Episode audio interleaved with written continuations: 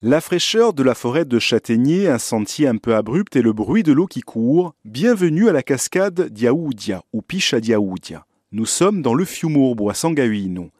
Avec ses 100 mètres de hauteur, cette cascade visible de la route qui conduit au village est l'une des plus hautes de Corse.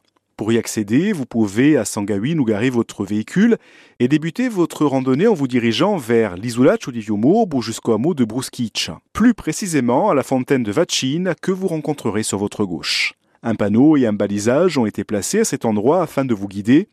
Le sentier traverse une châtaigneraie, vous pourrez y voir un enclos à cochons et après avoir franchi le ruisseau d'Iaoudia, une montée s'impose pour atteindre un abri de berger.